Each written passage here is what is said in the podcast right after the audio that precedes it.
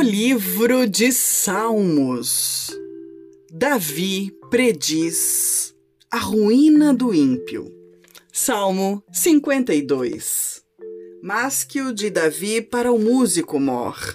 Quando Doeng e Edomeu o anunciou a Saul e lhe disse: Davi veio a casa e Abimeleque.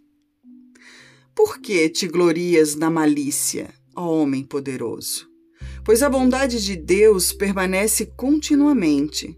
A tua língua intenta o mal como uma navalha amolada, traçando enganos. Tu amas mais o mal do que o bem, e a mentira mais do que o falar a retidão. Amas todas as palavras devoradoras.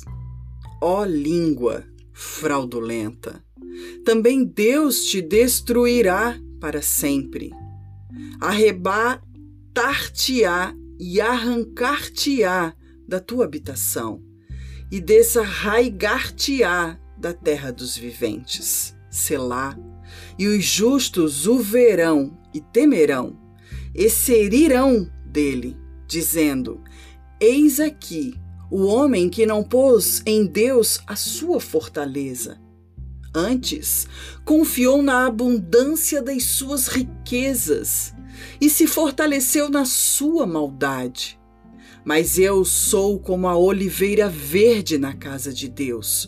Confio na misericórdia de Deus para sempre, eternamente.